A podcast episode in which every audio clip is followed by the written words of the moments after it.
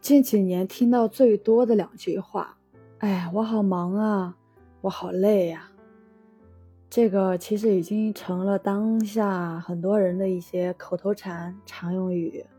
忙和累似乎成了我们的一种生活常态。我们经常会看到一张张疲惫不堪、患得患失、焦虑不安、心浮气躁的面孔。其实，生命的过程是能量的获取与释放的过程。我们每天除了从饮食中获取能量，很多人不知道，我们还需要从清静中、从虚空中获取能量。放松、放空，能打开能量开关，安静下来，你的脉轮打开，用心灵去感受，越来越真实和细微，才能跟银河宇宙相遇、相通。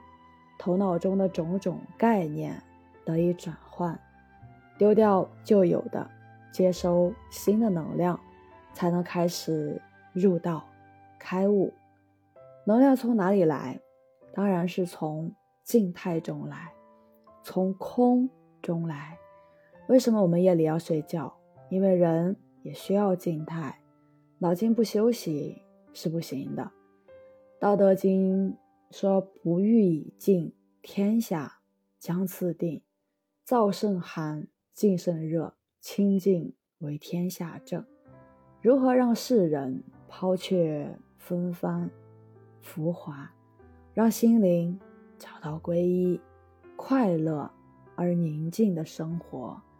那清静，无疑是道教给当代社会开出的一剂速效救心良药。让我们一起来解读清净的真意，消除蒙蔽我们的双眼，开启心灯，照亮人生，回归大道。清净经还说：“致虚极，守静笃，万物并作，无以观其复。”意思就是说，人能维持自己达到虚静状态，便能体悟大道的清净之美，通晓。世间万物变化之力。以前的宗教嘛，人跪在那里祷告一下，或者坐在那里心里宁静一会儿，烦恼就解除了。再比如，人生病了，必须要去医院，不是医院的医生用药物把你治好，而是靠你自己休息过来的。药物只是一种帮助，这些道理都说明静态的重要性。这个原理。在中国几千年前就有个圣人讲得非常清楚，他就是道家老子。老子说：“万物芸芸，各归其根，归根曰静，静曰复命。”意思就是说，根是万物生命的来源，回归根才是静，能静才能回归生命。这就是讲静态的重要性。可是。人的生命常常忘记了静，反而尽量只用动态去消耗自己，拼命的去消耗能量，能量全部消耗完，人自然也就灭亡了。老子还告诉我们道家的修养方法：专气致柔，能婴儿乎？把自己身体的活动功能。宁静下来，完全恢复到婴儿的状态，脑筋是清楚的，是快乐的。静涵盖了无穷的力量。大家学静的功夫，最高的境界就是反省、关照自己，乃至不加任何判断的关照自己。我们一个思想发动，产生多少痛苦、烦恼？古今中外几乎没有一个人能讲得清楚。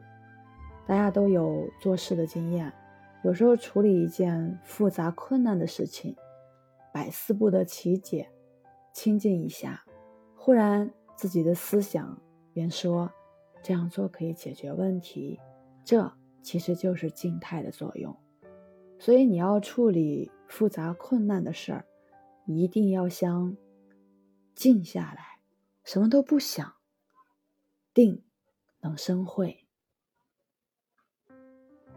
再告诉你一个天大的秘密：当你充满欢喜心、慈悲心、包容心的时候，时空的能量会源源不断的流入你的体内。